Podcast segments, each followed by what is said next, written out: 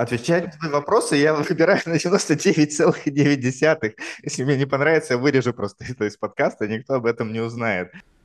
Слушай, вопрос следующий. Нужно определиться, творец ты или животное последнее. В середине ничего. Подкаст для тех, кого старое уже не радует, а нового еще нет. Отец с сыном, без конфликта поколений, но с разными взглядами на жизнь, исследуют фундаментальные вопросы жизни. Обмениваются опытом, как ощущает жизнь через призму коучинга, психологии, юмора и любви к себе. Для всех, кто ищет смыслы. Привет! Привет! И мы приветствуем всех, кто слушает сейчас наш подкаст «В середине ничего». Подкаст для тех, кого старое уже не радует, а нового еще нет. И с вами пока что бессменные ведущие Евгений Гринберг и Станислав Гринберг. И сегодня мы поговорим про такую тему, как страхи. И я предлагаю сразу же оттолкнуться от э, название нашего, то есть середине ничего, и от того, той ситуации, для кого мы пишем с тобой этот подкаст, то есть когда старое не радует, а нового еще нету. Ведь, э, как мы знаем с тобой, у нас есть рептильный мозг, который ему много-много сотен миллионов лет уже есть, и который отвечает за выживание. И у него по факту есть, вот он преследует инстинкты, в которых есть э, бей, беги, замри из Эмри, то есть э, в моем представлении все равно такой некий элемент такого страха. То есть когда мы испытываем страх, у нас тоже получается, мы можем либо ударить, либо убежать, либо замереть. И вот э, как ты думаешь, те люди, которые находятся вот это в середине ничего, мы, когда находились с тобой в этой ситуации, то что в большей степени нас, нами движило? Какой из страхов? То есть в моем представлении это страх замереть, остаться на месте при потому что непонятно, что там впереди, и при этом страшно отпустить ну, неудовлетворяющую, но какую-то стабильную жизнь. И вот оказаться в этой неизвестности – это то, что мозг прям э, точно не хочет, и поэтому я замираю. Смотри, я понимаю, что ты сейчас открыл ровно две темы. Первое – это сам страх, какой он бывает, а второе – его реакция. То есть мы сейчас говорим о двух сущностях, о страхе и о реакции. Да. Вот. А, э, ты перечислил, да, там реакции «бей, беги», там «замри», а, все это понятно вот, и на каждого она по-своему действует, но я бы начал сначала детально работать по самим страхам, а потом уже перейдем к реакции на страх. Давай смотри, когда середина ничего, как я предполагаю, я предлагаю исследовать, и я всем, кто сейчас нас слушает, предлагаю тоже подключиться, и во время того, как мы с Евгением говорим, вы можете даже в полухо слушать и больше задавать себе вопросов, и вопросы, которые мы здесь будем задавать, задавать их тоже себе и смотреть, а что у вас-то там происходит. Потому что в моем понимании первое, с чего начать исследовать, а какие страхи у меня есть в середине ничего. Допустим, я считаю, что один из страхов это, что это будет всегда, все теперь непонятно, что делать, куда это надолго. Это первый страх. Второй страх, что так хорошо, как раньше, не будет уже. Все, вот, уже непонятно, что будет. Это, кстати, правда. Я знаю нескольких людей, которые сделали свой бизнес, продали, и второй раз они его не повторили, и второй раз они такой не купили. И вот реально это как вот спортсмен, который выиграл, стал олимпийским чемпионом, ему исполнилось 40 лет, больше он свой подвиг не повторит, и в этот момент он оказывается в середине ничего. А дальше-то чего? Побед не будет. Вот этот страх, что былой славы не будет, это второй страх. Ну а третий страх – это страх будущего, что а что там будет, может там будет вообще плохо, все хорошо. Что ты думаешь на эту тему? Слушай, я сразу же словил себя на том, что я, наверное, отношусь к той категории, которая как олимпийские чемпионы переживает, что как было хорошо, лучше уже не будет. Хотя, не знаю, то есть я достаточно молодой, еще вся жизнь впереди, еще э, амбиций очень много энергии, но при этом почему-то вот это есть вот это ощущение держаться за настоящее страха, что дальше что-то не будет. И всегда, знаешь, какой вопрос в прошлое, а что я, почему я, точнее, в прошлое, почему я в прошлом не создал для себя какую-то, знаешь, подушку безопасности, но не с точки зрения отложенных денег, а с точки зрения какого-то накопленного социального капитала, э, впечатленческого капитала с точки зрения путешествий, ну и финансового в том числе. И для меня вообще вопрос, то есть немножко будет перекликаться, наверное, с нашей темой тогда, когда мы говорили про деньги и мечты, а вот какая связка есть у людей между страхами и деньгами? Ведь олимпийский чемпион, с ним понятно. С точки зрения того, что там вот слава, успех, результат. Он прыгнул на ту высоту, выше которой уже не прыгнет. А с точки зрения бизнеса, это же тоже вопрос не только про амбиции, но и про деньги. Или все-таки деньги там вторичные, первичные это э, амбиции того, чтобы повторить тот бизнес, который человек создал до этого? Смотри, я точно могу сказать из своего опыта. То есть смотри, давай сейчас я буду все-таки детализировать то, что мы говорим. Получается следующее, что ты говоришь, ты, когда я тебе задал вопрос, а что для тебя, ты сказал это, что вот как раньше не будет, и сказал, связал это с бизнесом конкретно, дал историю бизнеса и денег, да, что вот, ну сейчас реально у многих вот эта история происходит, кто в бизнесе, что кажется, что все, когда кризис, что все, вот тех успешных урожайных финансовых лет уже не будет. Ну и правда, то есть маржинальность снижается, многие финансовые показатели снижаются, да, то есть так сильно не заработаешь, как раньше. Вот. Может быть, мы еще не знаем на самом деле. И в этот момент возникает страх.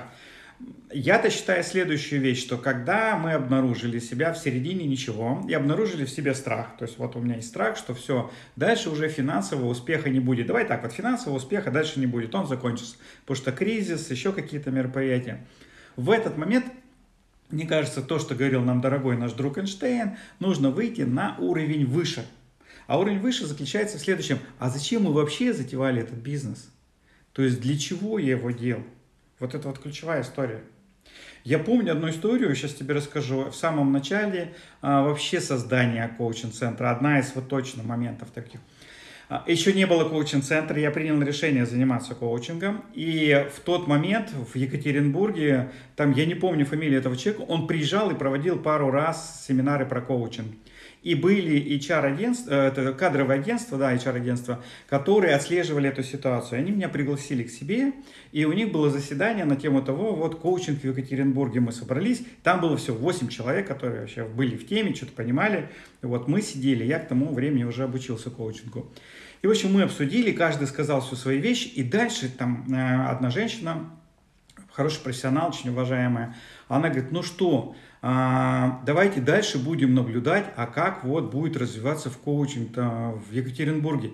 Я говорю, подождите, давайте не будем наблюдать, давайте будем сами его развивать. Она такая, не-не-не, мы будем наблюдать. Я в этот момент вдруг прочувствовал, что я внутренне встаю. Знаешь, вот я сидел, у меня было ощущение, что вот я как будто физически встал.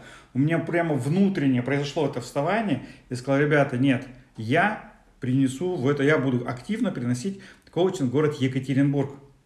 И все. И дальше вот пошел.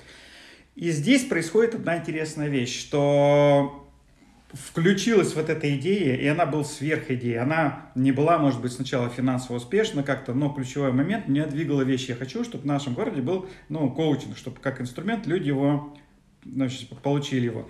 И а в этом был какой-то внутренний зов, и в этом была энергия. Все. Поэтому вот если сейчас вернуться, да, то есть мы хотим чтобы люди могли а, находить, обретать себя и соединяться с собой, то тогда какие новые формы можем придумать, еще что-то сделать. Для меня всегда кризис – это рывок в творчество.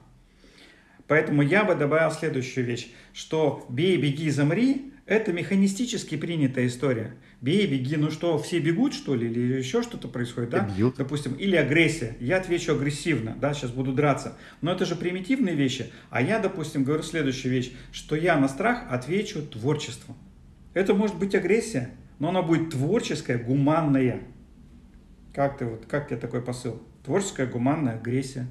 Ну, мне слово агрессия, конечно, не заходит, и мы с тобой прекрасно знаем, что э, в моей эм, да. внутренней эмоциональной емкости не настолько прокачана вот эта э, манипура, как говорится, или э, эмоции, которые про агрессию или про что-то начать. Но я согласен с тобой с творчеством.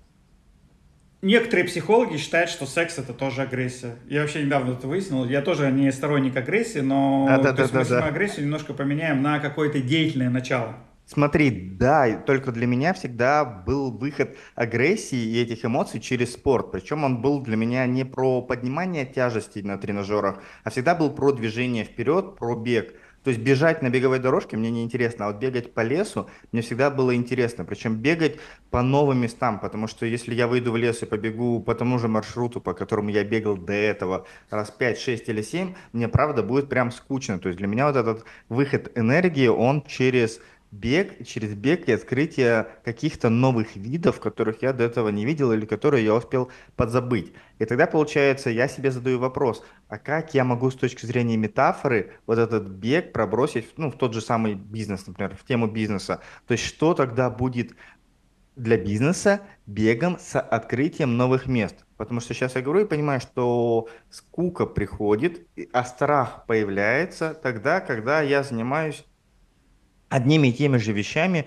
по кругу. Даже если это может быть творчество, но если это творчество повторяется, оно в какой-то момент становится этой рутиной. А в рутине как раз-таки, наверное, и скрыто большое количество страха. Страх того, что так будет всегда. Страх того, что не будет чего-то нового, потому что если бы это новое было вокруг, я бы в него шагал, и не было бы рутины. И страх того, что все, уже нет какой-то реализации, есть только какая-то механическая деятельность, механическое движение. И, возможно, вот именно вот это и приводит человека, в том числе, к тому, что он оказывается в середине ничего, потому что это момент, когда смыслы немножко стираются, и на их место как будто выходит что-то материально-физическое, что нас окружает. То есть смотри, как я нас слышу, получается следующая вещь. Я, кстати, всем, кто нас слушает, тоже проанализируйте, если вы находитесь среди ничего. То есть если из всех вот то, что мы говорили с тобой, реакция убежать, проявить агрессию, замереть, а вот этой э, ситуации в середине ничего, ближе всего реакция замереть. Потому что вроде бежать-то неоткуда, ничего тебя не съест, ничего тебя не пугает, да, то есть как бы вот. А, и здесь получается тогда, смотри, я бы следующую вещь сделал, что ты очень хорошую штуку сказал, что а, когда мы замираем, это, знаешь, вот говорят болото, да, то есть как бы это вот обездвиживание, в этот момент нет проточности. И ключевой момент тогда нужно просто заняться любой физической работой, которая даст тебе проточность, чтобы энергия начала течь. И тогда эту метафору можно, ну, физически классно бегать на тренажеры, ходить, да, в середине чего, первое, считаю, это нужно начать записаться в тренажерный зал или куда-то, в общем, на йогу, ну, в общем, э, заниматься физикой, разгонять энергию. А вторая, да, действительно, перенести это в бизнес, а в бизнесе получается следующая вещь, что мы все равно в бизнесе э, завязаны на результат что вот мы хотим получить результат. А здесь, э, получается, первый шаг, который нужно сделать, это начать заниматься какой-то деятельностью, результатом которой будет просто запуск внутренней энергии. Это не обязательно финансовая какая-то история. Мы можем проводить какие-то там, я не знаю, там мероприятия, еще что-то, новую движуху внутри бизнеса или снаружи, да. А, допустим, провести какую-то большую конференцию. Вот для каких-то людей просто чтобы сделать им хорошо. И в этот момент это даст нам какую-то встряску, это даст нам новую энергию, это даст нам знакомыми людей, то есть, ну, вот какая-то физическая. При этом мы не привязаны на результат, мы просто хотим, э, мы знаем, что нашим результатом будет не столько финансы, сколько физическое, вот это наше взбадривание. Слушай, вообще, а есть ли страхи, когда нет результатов? Ну, то есть часто ведь, когда появляется большой результат, ожидание большого результата, то возникает куча страхов и сомнений. То есть, ну, коучинг на этом часто и работает, что когда у тебя есть большая цель, то до конца нет понимания, как к ней прийти. Коучинг помогает прийти туда быстрее и обойти какие-то ловушки ума, и в том числе обойти страхи, которые могут возникать. Но если человек не ставит себе большую цель, то у него и страхов-то может и не быть как таковых. Если не ставить большую цель и убрать сравнение с другими, себя, бизнеса, неважно чего, окружающих, то тогда, получается, и переживать особо нечем. Ну, то есть тогда, конечно, мы опять вернемся к ретильному мозгу, которому важно будет, чтобы было где поспать, что поесть и с кем спариться. Но количество переживаний, стресса, напряжения, страха в жизни человека будет гораздо меньше. Потому что разочароваться в себе, разочароваться в дне или не прийти к результату шансов гораздо меньше. Потому что и результатов-то он от себя не ждет особо. Слушай, вопрос следующий. Нужно определиться, творец ты или животное последнее. Потому что, смотри, животное, любая скотина, она идет тогда, когда ее хлыстом бьют. Вот хлыстом бьют, и она движется. И многие люди, они вот привыкли их движитель, это боль. Все, вот сейчас больно, страшно, я начинаю что-то делать, все, дискомфорт. А если боли никакой нет, я тут же разлагаюсь. А есть другие люди, творцы. Творцу хочется творить, из него внутри горит огонь. И вот задача следующая, на мой взгляд, что в середине чего там, ведь не помимо страхов, есть самое главное, это то, с чего я начал, что э, я хотел принести коучинг в Россию. Это был смысл. И вот с середина ничего, она начинается с того момента, когда человек вдруг теряет смысл, у него и смысл-то пропадает в том числе. И вот здесь вопрос следующий. А в состоянии ли я создать себе новый смысл? И середина ничего, может быть, это просто чистом листе бумаги. Если раньше тебе смысл создавали другие люди, ты увидел, как э, у Ивана Петровича есть Бугатти, тоже ее захотел, а у Сидора Николаевича увидел классный бизнес, э, построенный на психологии, тоже решил себе такое же сделать, да, это тебя вдохновило, или ты увидел что-то в кино, там, как люди живут, или в рилсах и в сторисах, такой, вау, все. А здесь тебе говорят, все, дружок, ты сейчас в том возрасте, когда ты сам должен создавать себе смысл, никаких тебе рилсов, никаких других вещей. Создай-ка его сам. И может быть ты чистый лист бумаги. И вот тогда бы я задал тебе вопрос следующий, и слушателям задал, а насколько вы боитесь чистый лист бумаги? Вот холст, тебе говорят, нарисуй, что хочешь, тебе не говорят, нарисуй чашу, которая стоит там недалеко, или женщину голову, которая здесь лежит, ты ее должен нарисовать, или пейзаж какой-то горы. Нет, тебе говорят, вот чистый холст, и ты будешь рисовать из своей внутренней фантазии. А ты такой смотришь внутрь туда, а там пока ничего. И вот этот первый взгляд, где ничего, он тебя пугает, он начинает страх, ты говоришь, хорошо, а если все-таки я бы позволил себе и нарисовал бы страх на бумаге? Можем страх на бумаге нарисовать? Можем. Тогда если возникает страх, а может быть сказать, да в жопу все цели. Моя самая главная цель сейчас будет встреча со страхами. Любой страх, я хочу с ним встретиться. Хочу с этим страхом, с этим встретиться. Хочу с десятью страхами встретиться и получить от них дар. Ну, это, новый смысл, новый мотив. Прикольно звучит, и это часто на этом же и строятся многие фильмы, кино, в которые мы с тобой, книги, которые мы периодически с тобой обсуждаем, ну, упоминаем больше, наверное, чем рассуждаем. И со стороны-то это выглядит, когда человек выбирает, все, я пойду сражаться со страхами, показывают, как он оказывается в коконе, в котором он там, в который он разбивает, выходит из автопилота, про который мы с тобой про, тоже говорили в прошлых подкастах, и начинает вот, вот идти этим новым путем. Но это в кино, и это в книгах. А в реальной жизни с чего начать этот простой шаг маленький? То есть для меня, смотри, сейчас на фоне того, что ты рассказал, самый такой фундаментальный вопрос – а природа возникновения смыслов, то есть откуда возникают смыслы и как я могу сам их для себя создавать ну, то есть себя вовлекать. Ведь если я не приучен, у меня нет навыка создавать себе смыслы, у меня есть навык только как э, животное, ты говоришь, потреблять контент, на Ютубе, в рил, соцсетях, сравнивать себя, что-то хотеть и говорить, что, блин, ну, у меня никогда не будет, как у них. Или наоборот, заговорить себе, вот если у них получилось, то у меня тоже точно получится. Но это все происходит, знаешь, как будто бы в голове, в моей бой с тенью такой. Да, а в реальную жизнь, когда я оказываюсь, то есть, что мне такого сделать, как себя научить, чтобы запустить новые смыслы. А готов прямо сейчас это сделать? Да, готов. Готов я ответить на пару вопросов? Да. Смотри, первый вопрос, который я тебе предлагаю прямо сейчас подумать. Ты можешь не торопиться в эфире, но вот прямо я сейчас задам. И я предлагаю зрителям тоже, кто слушает и хочет найти смыслы, давайте присоединимся, задам пару вопросов и будем исследовать смыслы. Но я самое главное скажу, что а, все начинается с выбора, стопроцентного выбора. То есть какая мне разница, какая на улице погода, если я выбрал бегать? Вот какая дождь, снег, да какая разница, если я выбрал бегать, я побегу. Здесь то же самое. Какая разница, в каком я эмоциональном состоянии, еще что-то, если я выбрал найти смыслы. Я буду это делать. Поэтому, насколько ты выбираешь? Э, в смысле, выбираю сейчас отвечать на вопрос или в целом выбираю? Отвечать на вопросы я выбираю на 99,9. Если мне не понравится, я вырежу просто это из подкаста, никто об этом не узнает. А в жизни я понимаю, что на самом деле, смотри, мы сейчас чуть-чуть отвлечение, то есть когда стоит э, вопрос между выбором на 100%, то у меня сейчас этот вопрос, а что такое выбор, точнее, где разница между выбором на 100% и любовью к себе? Мы тоже с тобой как-то уже это обсуждали э, на подкасте в теме автопилота. Ну, то есть, когда я выбираю бегать, но на улице, блин, ноябрь, дождина, которая в лед превращается, у меня стоит вопрос, а готов ли я насиловать себя из-за своего выбора. Насиловать с точки зрения того, что вывести себя под этот ледяной дождь и под ним бежать. Или все-таки я люблю себя и выбираю э, ну, дома покайфовать, полежать, не пойти бегать, несмотря на то, что там вот погода. Тогда смотри, вопрос, который я тебе предлагаю прямо сейчас исследовать, начать его исследовать, ты, можешь даже сразу его и не узнаешь, и всем, кто слушает нас, а очень душещипательный такой разговор на тему того, что вот где насилие над собой, а где все-таки любовь. В чем разница? Между усилием и насилием над собой. Вот где я делаю усилие, а где это усилие превращается в насилие над собой. В чем разница? Усилие, в моем представлении, это там, где я иду из «хочу», а насилие – это когда мое «хочу» переходит в «надо». И как, цитирую тебя же, я сам для себя начинаю становиться надзирателем. И начинаю себя из этого ругать. Слушай, ну вот у меня бывает так, надо идти на тренировку в зал, неохота, прям вот неохота. Я себе говорю, слушай, давай, пошли, все. Я прихожу, начинаю там заниматься, в какой-то момент разогрелся, все пошло, я прям весь в тренировке, получаю удовольствие, счастье.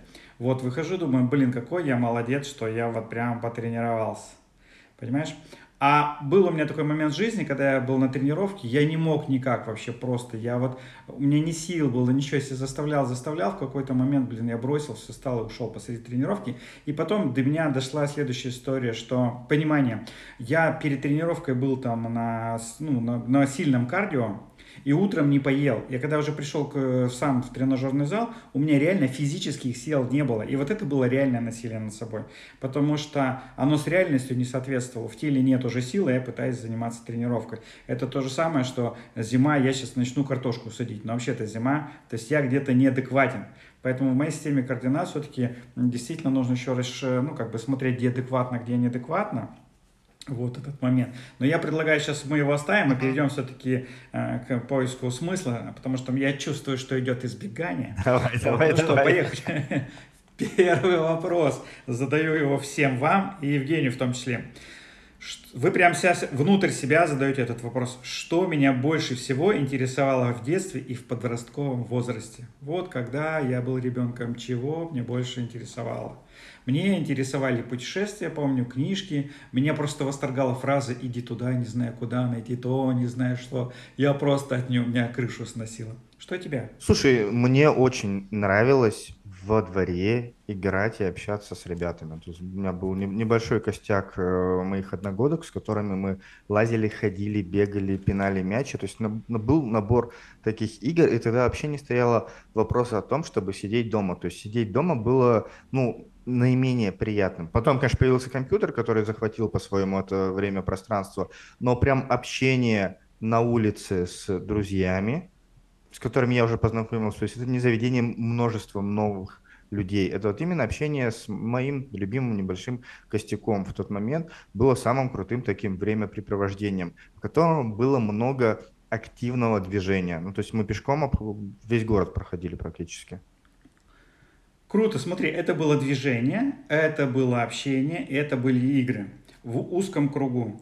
А что там такого было в этом общении, что там было в, этом, в этих играх, что прямо вот доставляло тебе интерес, это было увлекательно? Слушай, там в целом вот был потоковое такое состояние, что не замечалось ни время, еще какие-то моменты. То есть там понятно, что были вот эти реплики серии, что нужно пойти всем пойти на обед, но это была прям жизнь, знаешь, какая непрерывная. Ну, то есть, если так сказать, что в, из всех фильмов, которые я смотрел, мне очень нравился и нравится образ э, в «Хоббите», во «Властелине колец», когда Гэндальф просто из деревушки к деревушке путешествует с палочкой, с котомочкой, и что-то происходит. То есть он приходит, поговорил, повеселился, пошел как-то дальше. И вот э, то общение тоже напоминало вот этот формат некий путешествия путешествие, которое просто было непрерывным процессом, без каких-то целей, сравнений, еще чего-то, и которое весьма органично как раз-таки тогда с природой сочеталось. Когда-то наступала зима, но были свои зимние забавы. Когда-то была осень, зрели яблоки, но мы им кидались до синяков друг друга, и в этом тоже было прикольно. Когда шла весна и были просто огроменные лужи, то мы по ручейкам запускали какие-то кораблики или на великах гоняли так, чтобы все раз разбрызгать. Либо, когда это было лето, был дождь, у нас даже была забава, что мы просто брали дома зонтик, выходили к обочине возле самой большой лужи, прятали за ним, за ним, и машины нас поливали водой, и всем было весело. Нам тоже было это прикольно. Сейчас, понятно, мне сложно как-то себя в это э, поместить туда, но в тот момент как будто бы я был счастливее, может быть, потому что я был свободней. И я был, как это сказать-то, э, непосредственный, скажем так. Класс, теперь смотри, а, я бы еще взял вот эту дополнительную вещь. Вы взаимодействовали с реальностью. То есть, когда весна лужи, когда снег, э, зима снежки, то есть вы прямо брали вот эту реальность. Это не обязательно в этой же форме быть, но взаимодействие с реальностью, какой-то вот с ней контакт, такой очень хороший в форме игры, значит, он работает. Вот. Потому что мы сейчас можем вместо весны сказать, сейчас кризис, как я буду с этой реальностью взаимодействовать, как с кризисом, это тоже интересно. Да, да? хороший, Или там сейчас какие-то да, финансы, то как я буду с ним взаимодействовать. Следующий вопрос очень интересный, я тебе сейчас тоже задам.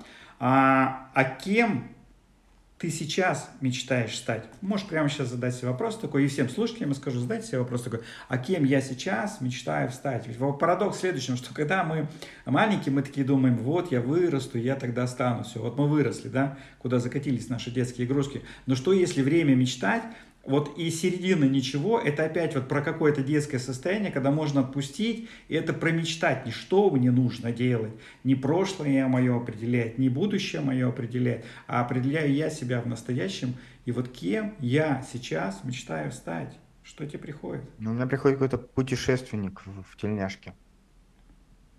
Путешественник тельняшки, все. Чем он занимается, этот путешественник тельняшки? Да слушай, ну вот то же самое, как в детстве было, только это в более таком, ну, взрослом мире, что ли. То есть человек, который плывет куда-то, выходит, исследует какие-то страны, города, что-то новое пробует, с кем-то общается, и дальше продолжает свое путешествие, которое... Ну, то есть само путешествие есть сам смысл и сама цель. Поэтому оно не может быть не достигнуто, потому что оно есть само в себе. И любое продвижение вперед, какой-то новый город, новый опыт, это ну, и есть проживание вот этого большого смысла. Теперь смотри, третий вопрос.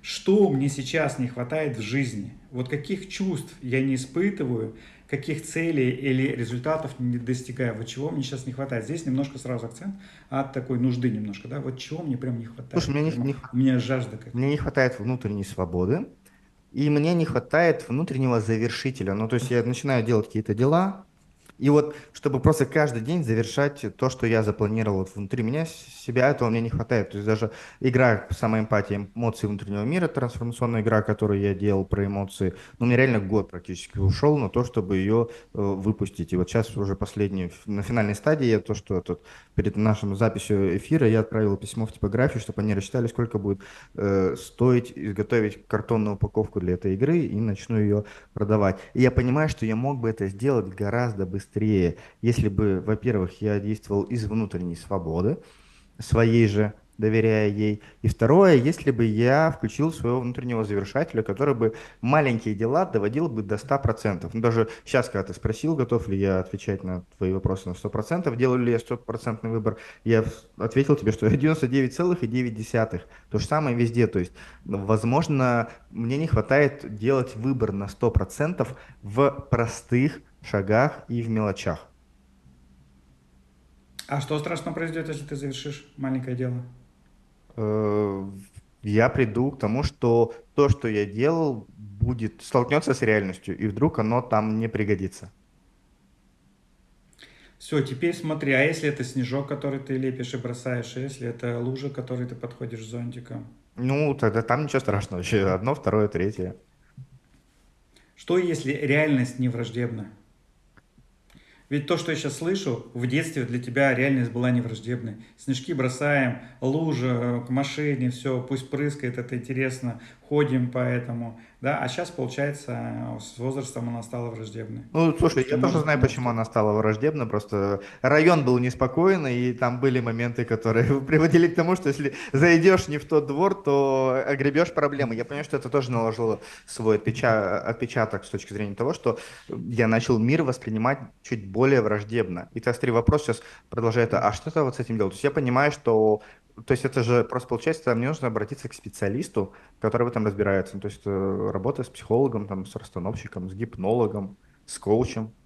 Ну, как вариант, да, то есть обратиться кому-то, кто-то, все, я сейчас вижу, что это...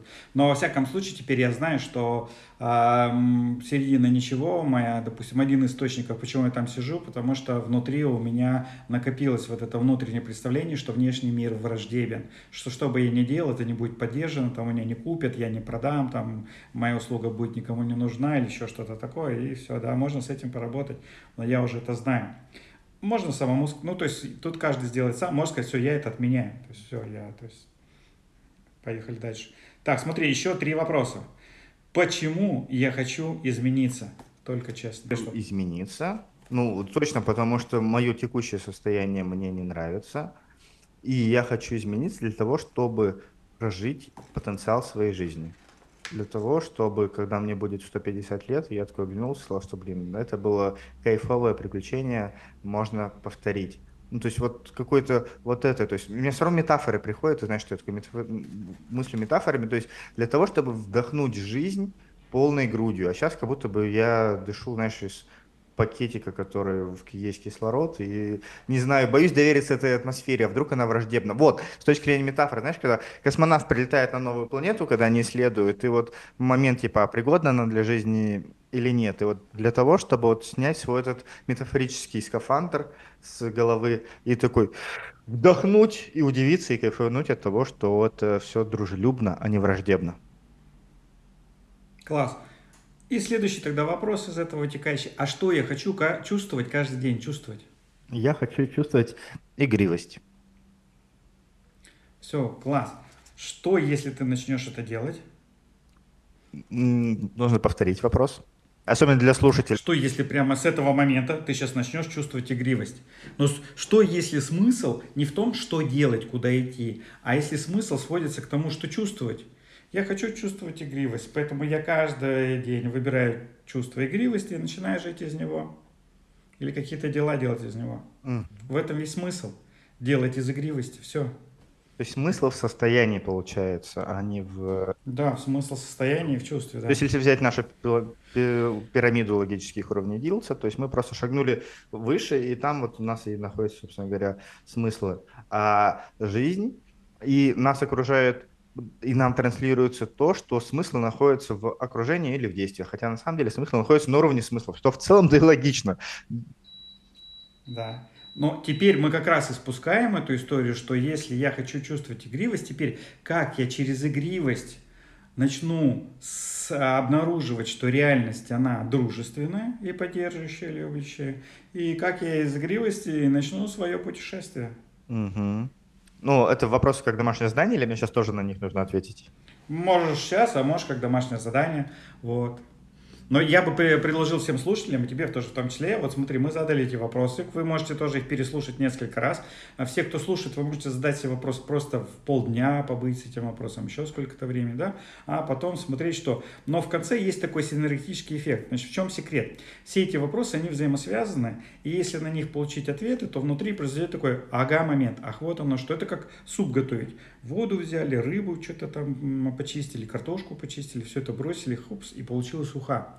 И то же самое, вот эти, если вопросы, сейчас ты посмотришь то, что отвечал, как ты был счастлив, кем ты хочешь стать, что ты хочешь чувствовать, что у тебя сейчас рождается. Мне пришел ответ прям до мурашек, и слезы даже начали немножко проступать. Начали. Такой откровенный с тобой подкаст получился. Слушай, это как раз-таки в тему того, что в прошлом эфире ты советовал посмотреть индийский фильм «РРР», Риер. И в целом вспоминаю все индийские фильмы, что что бы у них там ни происходило, всегда есть место танцам. Это их прям отличительная черта. То есть они такие, ставим на паузу и споем, станцуем то, что сейчас происходит. И вот для меня, наверное, вот это есть то, что я смогу добавить в свою жизнь, как проявление игривости, то есть э, скачать парочку каких-то индийских песен, в какие-то моменты просто включать их и протанцовывать, и пропивать, возможно, неуклюже, не так профессионально, как у них, но то, что сейчас происходит, и вот, вот это даст мне соединение с игривостью и точно наполнит энергию на то, чтобы двигаться дальше, двигаться вперед.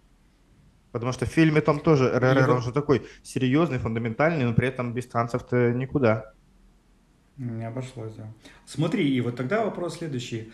Если я позволяю себе в своей жизни вот это привносить в жизнь игривость, то какую силу внутри меня пробуждает игривость?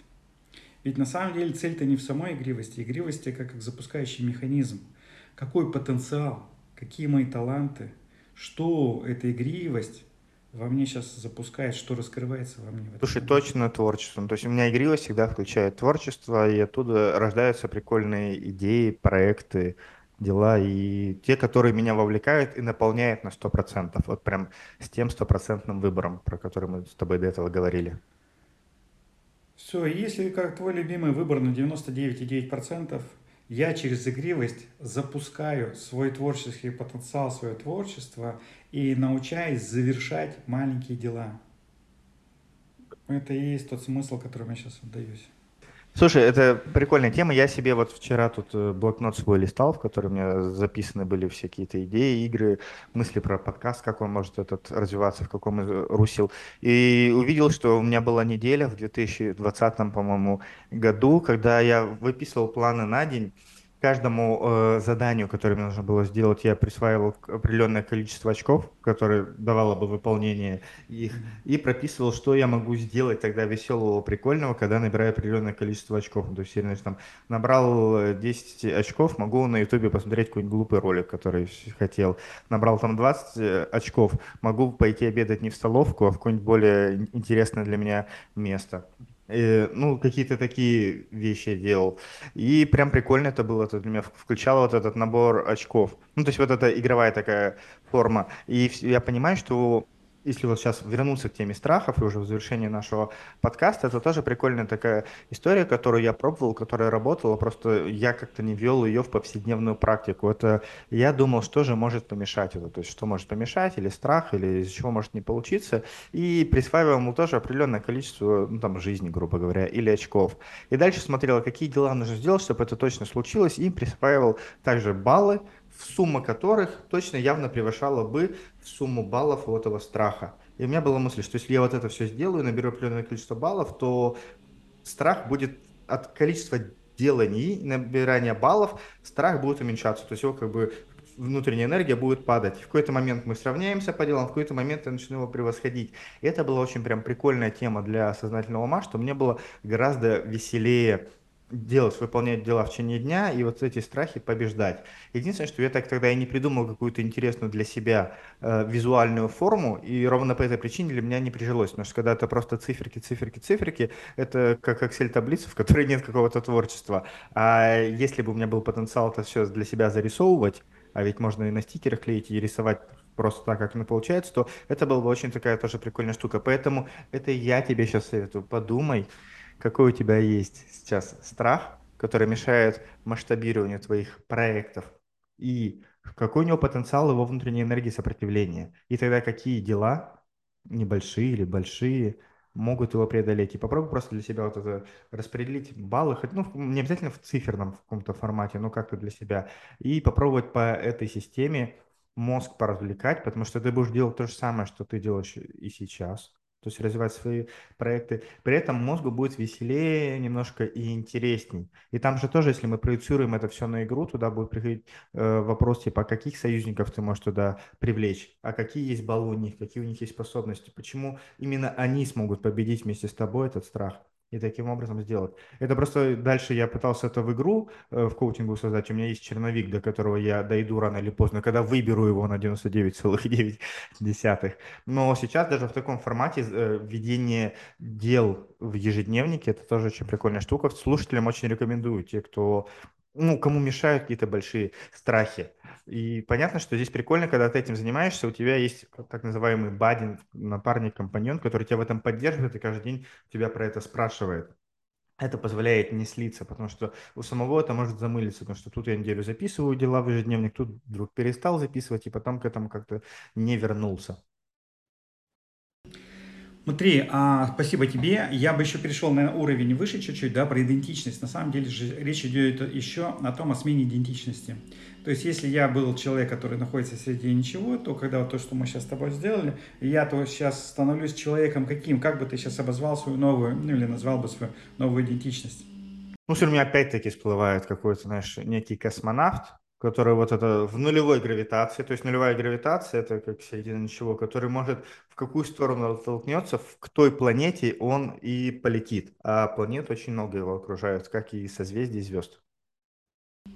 И вот я сейчас предлагаю на этой точке поставить точку на нашем подкасте, его закончить и а, отдать одну метафору до следующего подкаста. Просто подумайте об этом. Может быть, пусть она у вас живет.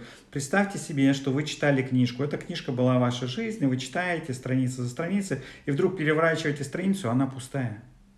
Нет никакого текста, белый такой лист. Вы такие переворачиваете, следующий день опять пустая, переворачиваете. И вы такие раз, середина, ничего. То есть то, что только что был текст, закончился, а следующий, когда текст, я сейчас листаю страницы, непонятно, когда начнется текст. А что если вот эти белые страницы, это о том, что я должен сейчас начать писать эту книжку в своей жизни?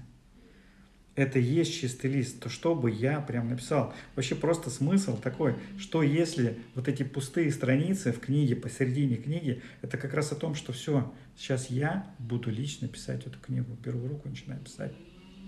Всем хорошего дня! И до встречи через неделю.